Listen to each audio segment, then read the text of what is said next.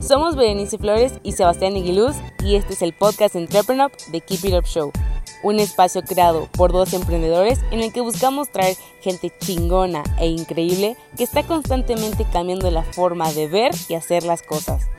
Cada martes, jueves y sábados podrás escuchar un nuevo episodio donde encontrar información clave que te ayude a impulsar tus ideas, tu empresa, pero sobre todo tus sueños. No importa qué te dediques, keep it up. Bienvenidos a un nuevo episodio de The Keep It Up Show. Antes de empezar, si nos estás escuchando por YouTube, ayúdanos con un like, dándole clic a la campanita y suscribiéndote al canal. Y en Spotify, dándonos seguir.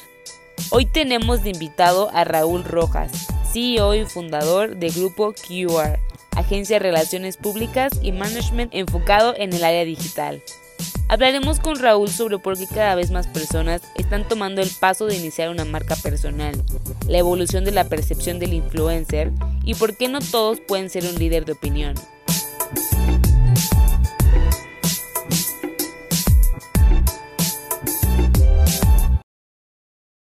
Hola, muy buenas tardes y bienvenidos a otro episodio de The Keep It Up Show. Aquí Sebastián Aguiluz, cofundador y CEO de Entrepreneur, y estoy con Raúl Rojas, fundador y CEO de Grupo QR. ¿Cómo estás, Raúl? Bien, Sebastián. Muchas gracias por la invitación. Aquí contentos de estar contigo. Al contrario, nosotros encantados de tenerte por aquí. Oye, Raúl, para los que no estén tan familiarizados con Grupo QR, no sé si nos puedes contar un poquito más sobre lo que hace. Pues somos una agencia de relaciones públicas y management muy enfocados a, al tema de estrategias digitales y con esta conversión de lo tradicional a lo digital, pues nos hemos vuelto un brazo para para las marcas y las empresas para accionar eh, el posicionamiento y visibilidad en, algunas redes sociales y también generar tráfico a sus páginas web y crear contenido para, estar constantemente activos en, en esta era digital. Oye, Raúl, no solo, normalmente te preguntaría que por qué es importante posicionar tu marca en redes sociales, pero sobre todo por qué es importante en tiempos de pandemia justamente manejar toda esta gestión. Pues mira, con, lo que nos pasó el año pasado y lo que estamos viviendo, pues incrementó el uso eh, de, la telefonía y el tráfico en redes sociales y, se despertó mucho interés el poder interactuar con páginas donde tú podrías comprar de alguna manera ya en la comodidad de tu casa, porque pues con todo esto que, que enfrentamos no podíamos salir y creo que es importante estar ahora sí o sí, tienes que estar en las redes sociales y tener presencia y tener una página web. Si en dado caso tu producto o servicio se puede contratar por, este tema del e-commerce, pues tienes que estar ahí, eh, hay que estar activo y, empezar a, visualizar a, tu marca o a tu producto o servicio de una manera constante. Entonces, eso es lo que permite estar en las redes sociales y en la parte web. Oye, cuéntanos un poquito tu origen secreto, ¿cómo llegaste a este mundo? pues la verdad eh, tendríamos que hacer un análisis ahí muy profundo, pero... Tenemos tiempo. Tenemos tiempo cuando... ah, pues llegamos a este mundo, pues así que, pues por el creador, ¿no? Estamos aquí por, por todo este, este desarrollo de humanidad que, enfrentamos y que en el que vivimos. Y, pues yo, yo creo en el Creador y, por eso nos, nos hizo, ¿no? En luz y semejanza y aquí estamos, ¿no? Como individuos y como humanos. Y justamente eh, enfocarte en este mundo, ¿qué, ¿qué fue lo que hizo que te llamara la atención? Pues mira, yo creo que el humano, yo creo que en este sentido de, entender esta especie, ¿no? Cómo se desarrolla, cómo crece, cómo evoluciona y cómo a final de cuentas también eh, nos lleva a una realidad. Todos tenemos una realidad diferente y entonces eh, es algo también muy interesante que, hay que descubrir. Son visiones, perspectivas, eh, conocimientos, ideas todo eso conecta y es donde estamos, yo creo, bajo esta evolución aquí. Y es a mí lo que me sorprende día a día, que, siempre encuentras realidades diferentes que también pueden conectar con la tuya. Entonces, eso es, eso es algo que, a mí día a día me sorprende. Oye, y por ejemplo, Raúl, ¿cuáles son los grandes retos de posicionar una marca, ya sea personal o de o una marca empresarial? Pues eh, eh, es que creo que va por dos lados, ¿no? Porque por un lado está el beneficio de es relativamente mucho más sencillo y económico que en antaño hacerlo por las redes sociales y porque ahora sí que hay una red social para todas las generaciones y para todos los gustos, pero por el otro lado pues es un mar de datos de todo el día, de todo el mundo, que es muy difícil destacar. ¿Cómo, cómo puede uno eh, destacarse tanto en su marca personal o en su marca empresarial y tú como agencia para decir, mira, nosotros sabemos por esto, esto, esto, esto? ¿Cuáles son los grandes retos?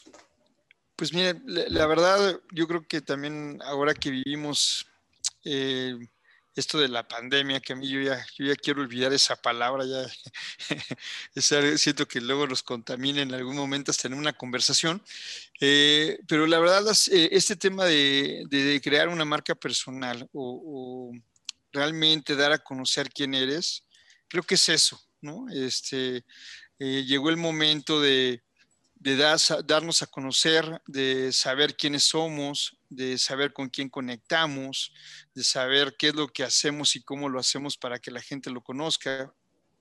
Y todo está involucrado, ¿no? El tema de experiencia, el tema de, conocimiento, el tema de imagen, hay muchos factores.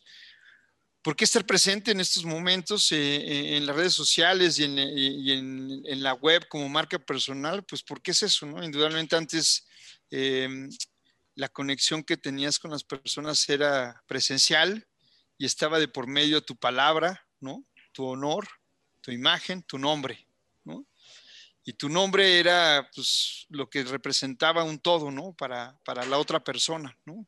Desde tus palabras, desde tu conocimiento, desde con lo que te comprometías. Entonces yo creo que ese es el valor agregado que le tiene una marca personal eh, son muchos variantes, pero sin duda el año pasado eh, había mucho talento y yo creo que todavía existe talento que no sabemos que existe eh, hasta que no salen en las redes sociales.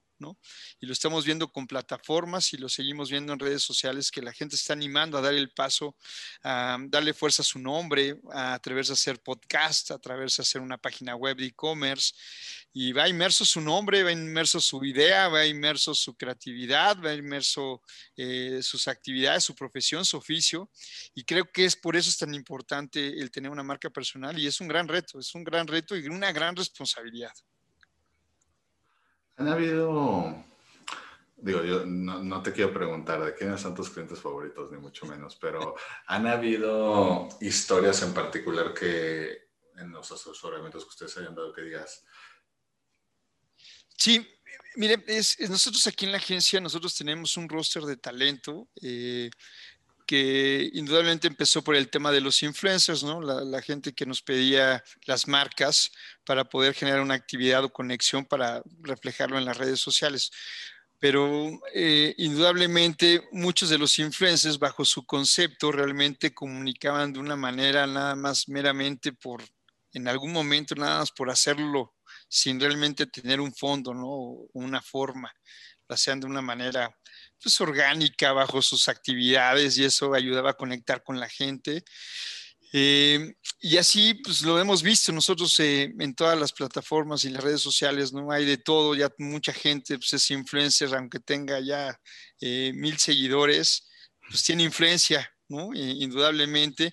Y aquí en la agencia nosotros abrimos un espectro muy interesante, abrimos un espectro de, talento que no necesariamente era como un influencer muy marcado en la parte comercial, sino buscamos perfiles de influencers que tuvieran una historia de vida, así como tú lo comentas, desde cómo crecieron, cómo les gustó lo que hacen como bailarinas de ballet, cantantes de ópera, eh, chef, este, profesionales, médicos, y eso lo hicimos hace ocho años atrás nosotros como agencia. Y fue algo que, empezó a conectar mucho con las, con las marcas, porque pues, para nosotros nunca en la agencia ha habido una marca pequeña. Siempre hemos dado la importancia a todas las marcas, ¿no? Y más cuando empiezan, ¿no? Creo que nos hemos convertido en un brazo interesante y también de la mano crecimos con perfiles eh, que tienen siempre algo que aportar con, un, aportar con un valor agregado muy interesante, que ahí es donde entra la historia, que es lo que tú comentas. Hay historias increíbles de gente, eh, la verdad, con mucho talento, pero que en algún momento, pues, como todos, tienen altibajos, no saben por dónde dirigirse eh, o redireccionarse en algún momento, están perdidos y con su talento, ¿no? Tú lo ves y dices, oye, es que tienes mucho talento, sí, pero es que no sé cómo comunicarlo o, ahorita no se me están dando las cosas y tú te das cuenta de eso y con eso hemos construido, la verdad, muy buenas relaciones a lo largo de los ocho años que llevamos como agencia. Tenemos muy, muy buenos perfiles que influencian en alguna manera en su sector, hasta en su misma sociedad, en su entorno y eso le ha dado un valor agregado también porque hay increíbles historias, increíbles, te tengo muchas por contarte. Me imagino.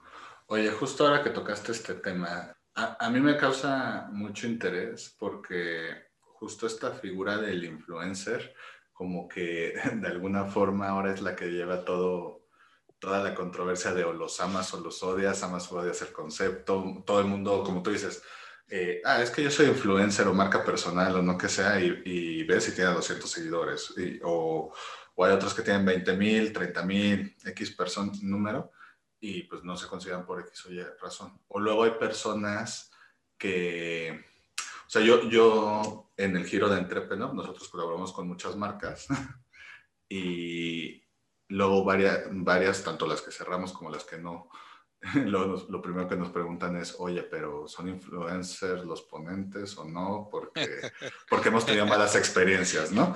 Eh, y, y, del otro lado de, oye, es que si no tienes influencers, ni, ni nos pidas el patrocinio, ¿no? Entonces, a mí me causa mucha atención porque justo, no sé, el otro día estaba oyendo otro, un podcast que me gusta mucho que se llama Cosas y justamente es de dos influencers de Monterrey. Y ellos estaban diciendo es que hay, hay que diferenciar entre este eh, influencer, lo que es un influencer en el sentido tradicional, y el attentioner, que es como ellos le llamaron, que es la, no sé, la persona muy guapa que, que ni dice nada, ni ve nada, eh, que se saca una foto y como está muy guapo o guapa, tiene 8000 likes, pero pues claro, sale un video diciéndote que, oye, deberías de aprender a hablar, no sé, inglés con X marca y pues no, no, le, no le pones atención. Eh, ¿Tú, ¿Tú cómo has vivido, porque llevan ocho años, cómo has vivido este cambio? Porque primero era como, o sea, en México estamos atrasados de todo lo de Estados Unidos, entonces como de, bueno, ya está entrando aquí, eh, que se vuelve lo más cool, que luego se vuelve lo más odiado, que luego es un poquito de las dos, o sea, ¿cómo se vive eso como agencia? Mira, yo, yo la verdad, eh, a lo largo de estos años eh, nos hemos encontrado, como lo comenté en la, en la pregunta pasada, en la respuesta pasada, perdón. Eh, nos hemos enfrentado con cosas muy particulares en el sentido de que pues hay muchísima gente que influye y hay, como te comento, hay muchos perfiles y la verdad hay creadores de contenido, hay influencers, hay microinfluencers, hay líderes de opinión, hay celebridades, eh, hay muchos personajes y personalidades que pueden embonar en cierta actividad de acuerdo a lo que requiera la marca. Ese es un tema muy interesante en el sentido de que eh, a mí me han buscado marcas y me dicen, Raúl, quiero una campaña de influencers. Y mi pregunta es, bueno, ¿qué quieres? ¿Qué buscas? ¿Cuál es el objetivo de, los, de tener que tengas influencers? No es que quiero posicionamiento. Ah, bueno, si quieres posicionamiento, necesitas en algún momento dado no influencers, necesitas líderes de opinión, ¿no? Que entiendan tu marca, que entiendan la manera en la que quieres llegar a un cierto nicho. Eh, y así es como nos hemos dicho, oye, no, es que yo quiero personalidades que luzcan increíble mi marca y quiero influencers. Bueno, pues no son influencers, son embajadores de marca, ¿no? ¿Cuáles son los embajadores de marca? Los con los que firmas un contrato por cierto periodo, son la imagen de tu marca, son voceros de tu marca, van con tu marca, lucen tu marca y, tienen que estar ahí en cualquier momento en el que a lo mejor un medio, un evento eh, quiera interactuar con tu marca, pues tienes tu embajador de marca. ¿no? Y eso es lo que genera también conexión por la parte de las redes sociales. No, es que yo quiero venta. Ah, bueno, necesitas microinfluencers y varios microinfluencers que vayan con la marca y sean tus vendedores digitales para que por medio de un código generen tráfico y se volumen y ese volumen con ciertas acciones se generen venta en tu página web o por medio de un catálogo digital o por un Y así te puedo ir un poquito diciendo, pero es bajo una línea porque hay muchos vertientes. Digo, hay gente que tiene 3.000 seguidores, pero es un, un junior que juega golf y con esos 3.000 son sus amigos y si, menciona cierta marca, seguramente con ciertos productos van a tener un, un, impacto directo de una manera interesante en la compra de esos productos, ¿no? Y no necesitas más, ¿no? Con 3.000 seguidores eh, y con un porcentaje de esa acción de un jugador de golf eh, junior, este, generas, puedes generar un tráfico interesante. Es, entender modelos entre marcas, las acciones, qué tipo de perfiles, eh, por qué temporalidad.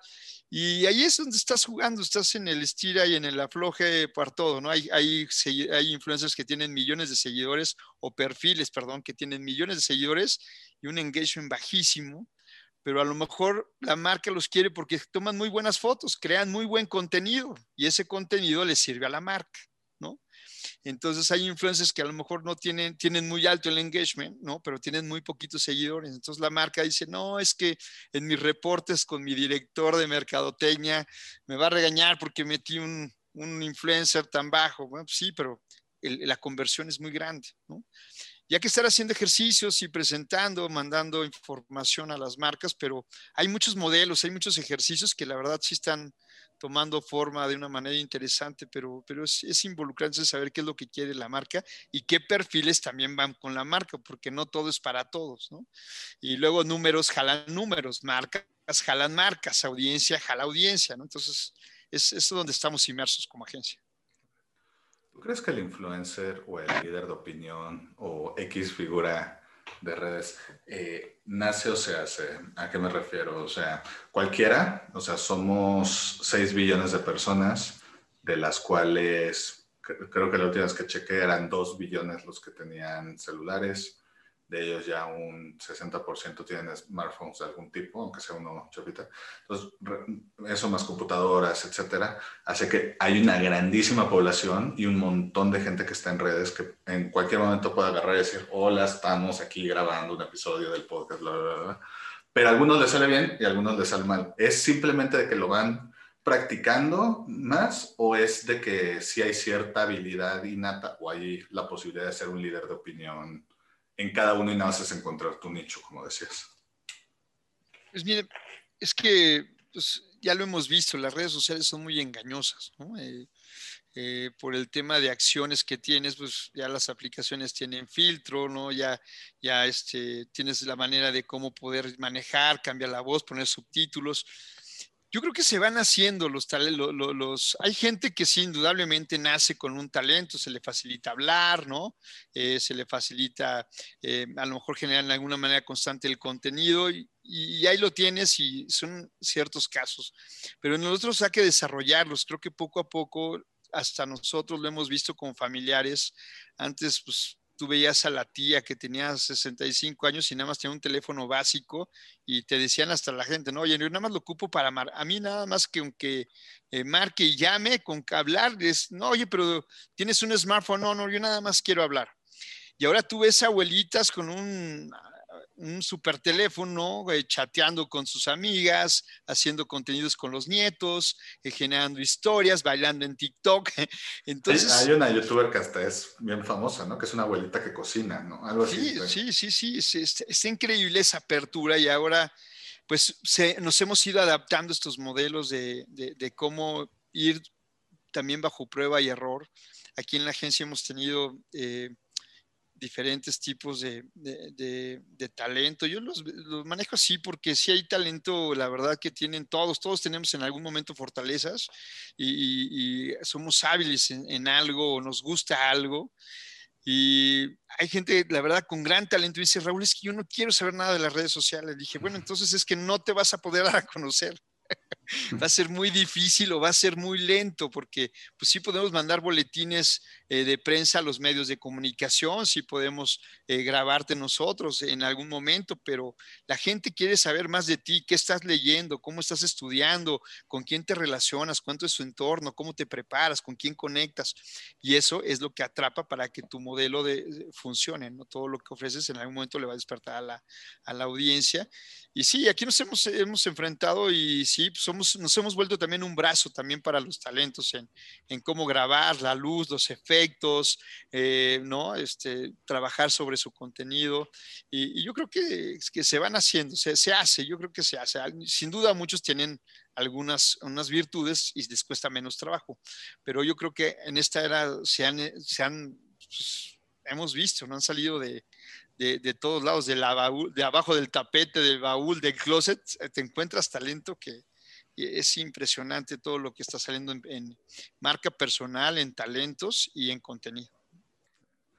Y aparte, digo, no sé si estás tú de acuerdo, pero yo creo que es muy difícil, sobre todo hoy en día, sobre todo ahorita, perdón que diga la palabra que, me, dijiste que debíamos ignorar, pero a media pandemia, que ya por si estamos saturados, que la gente pues, todavía se conecte con marca, o sea, con la mera marca nada más, ¿no? O sea, si no hay una cara al respecto, si no hay una persona al respecto. En el caso de Interpeno, por ejemplo, la verdad es que tanto mi socia Benicio como yo no, no queríamos nunca salir, lo odiábamos con toda nuestra pasión y pues nada, de repente justo vimos que era lo que todos estaban haciendo y que jalaban y dijimos, bueno, a ver, pues y empezamos a hacer historias y bueno, pues, no sé, jaló y, y pues bueno, ya se, nos, se nos triplicaron las, las, reproducciones del podcast desde que empezamos a hacer eso. O sea, claro. ¿por qué? No sé, pero no, no, no, sé, no sé por qué prefieren ver una, eh, mi cara fea que una bonita historia, pero bueno, o sea, por alguna razón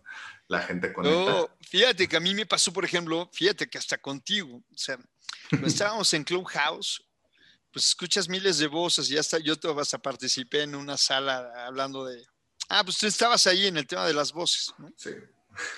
Indudablemente hay gente que tiene una voz increíble, ¿no? Yo he metido a salas de Estados Unidos y digo, de, sí, dices, wow, o sea, qué buenas salas y escuchas las voces y hay hasta un negro que habla como Barry White y dices, órale, ¿no? Este, se alborota ahí todo el mundo, hasta le han dicho que cante, que cante, tiene la voz de Barry White.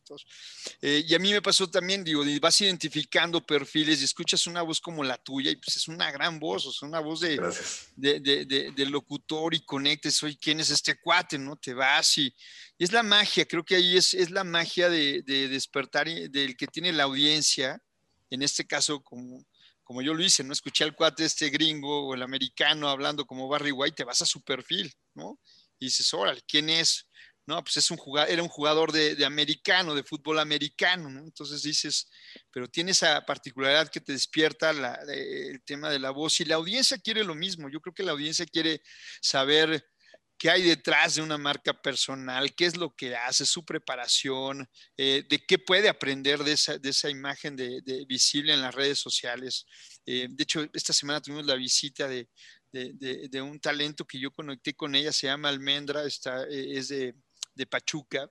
Yo conecté con ella porque hizo una canción respondiendo a la canción de Hawái y, y, yo la conecté con ella y la escuché, me encantó su voz y hizo una colaboración con un guitarrista y, y la verdad despegó y esa es la forma en la que vas viendo cómo, cómo ese talento puedes conectar y qué te puede aportar.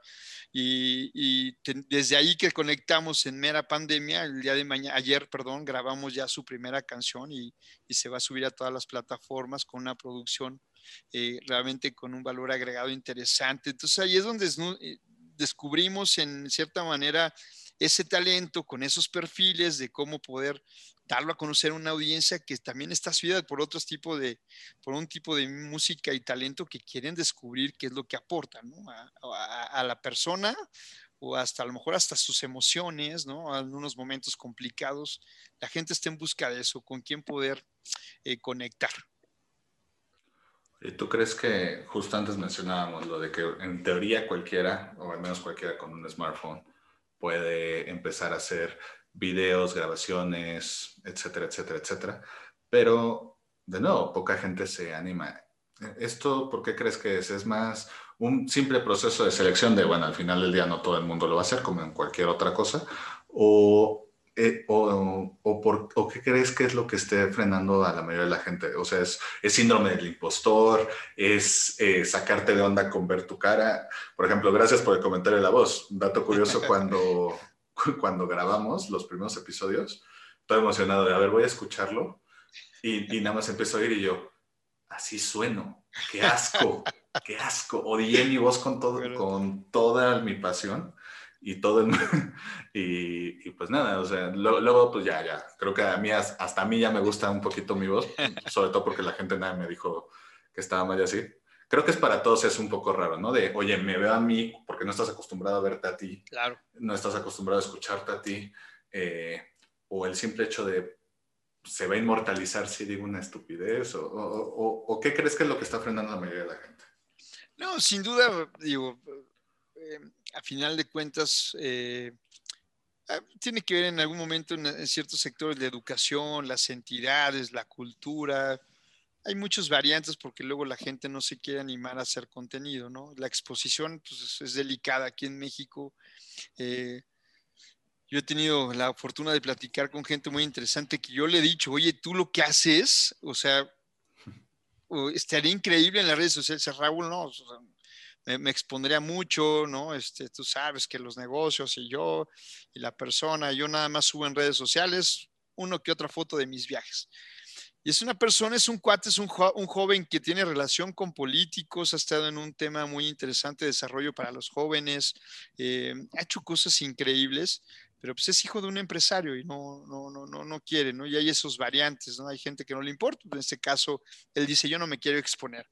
Eh, en otro caso hay, es muy válido. Hay gente que también eh, por la familia igual, ¿no? Dice, oye, yo no quiero que salga, pues, en este caso, a lo mejor mis hijos hasta que tengan más de 16 años, ¿no? O, 18 años, pues porque estamos muy vulnerables a lo que nos podamos encontrar, ya, ya, ya, no sabemos, ¿no? Estás muy expuesto a nivel global, ya no es ni local ni, ni por país a nivel global estás muy expuesto. Entonces, pues qué necesidad de yo anunciar, sacar a mis hijos. Oye, pero tú bailas muy padre, está muy, tienes muy padre tu locación y tus hijos están guapísimos. No voy a sacar a mis hijos, ¿no? Y entonces hay esos variantes, yo creo que esas son las limitaciones. Además, es, yo creo que ya cuando la gente que estamos viendo en redes sociales es porque ya eh, sabemos que, tiene que estar inmerso, no le importa. Y, y, también pues, eso es lo que también nos alimentó el año pasado. Creo que TikTok a todos, a todos, en algún momento o en algún nivel nos hizo accionar y despertar a ver a alguien que lo estaba haciendo, cómo lo estaba haciendo, eh, lo que estaba provocando, ¿no? ¿Quién iba a pensar una actriz de, de la edad de Erika Buenfil, pues estando bailando y cocinando y con un hijo ya ¿no? De no sé, creo que tiene 20 años y conectó y está capitalizando de una manera increíble, ¿no? De, una actriz que la verdad que a lo mejor ya, ya la gente ya ni lo ubicaban, las generaciones jamás lo hubieran dicho, si se hubiera parado en un espectacular, hubieran dicho, ¿quién es esa abuelita? ¿no? Pero ahorita ya saben que es una actriz que baila, que está con TikTokers, que, que no tiene miedo, que está con las marcas, que está dando conferencias digital, pues es, es, una creadora de contenido ya nata que se adaptó a lo que estamos viviendo, ¿no? a una era digital.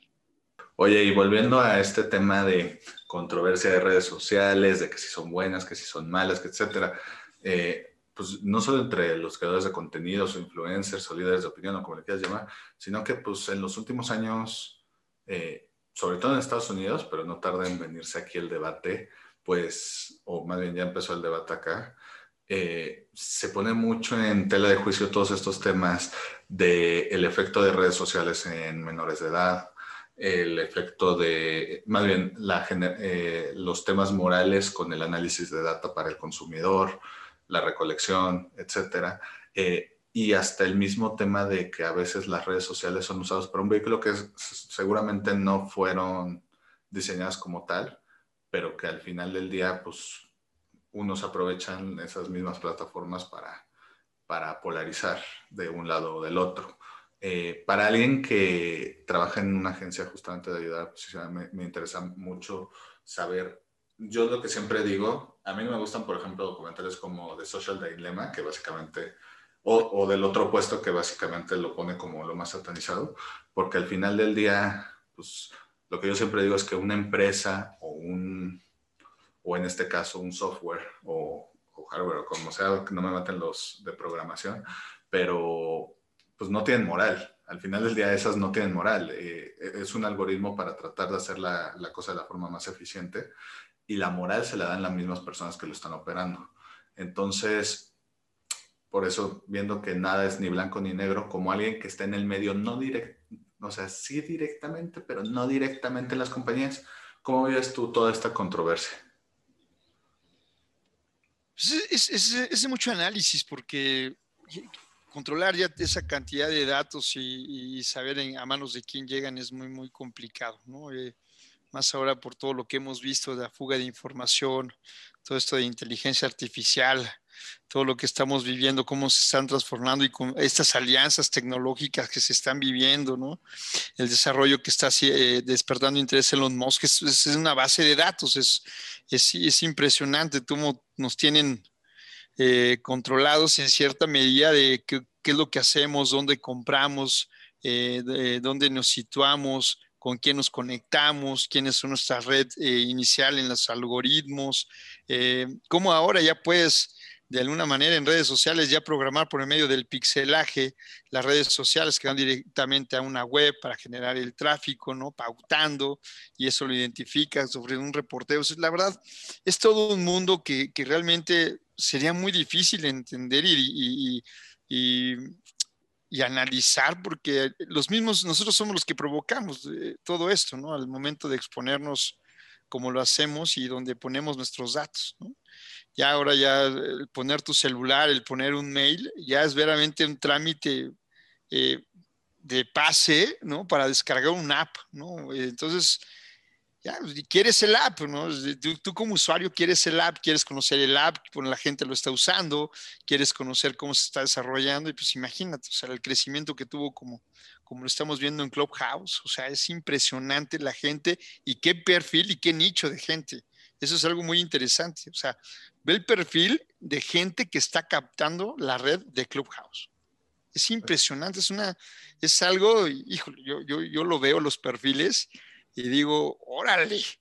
O sea, está la gente que, o sea, que dices, oye, hay dueños de avión, de líneas aéreas, de restaurantes, cadenas comerciales, empresarios que ya y ya se encontraron su nicho, pero para entrar tuvieron que haber puesto no, y olvida eso. En, perdón que te interrumpa, pero, yo he visto a, o sea, yo he estado en salas con, o sea, no, va a sonar mucho más mamón de lo que es, pero, o sea, yo he estado en salas oyendo en vivo a Elon Musk y a Bill Gates, o sea, ya con eso, o sea, y esto totalmente gratis y acceso totalmente. Imagínate el control que tiene, la información que está eh, saliendo en ese momento, en esa sala, de la gente por ese referente que tienen ahí, ¿no? Es impresionante.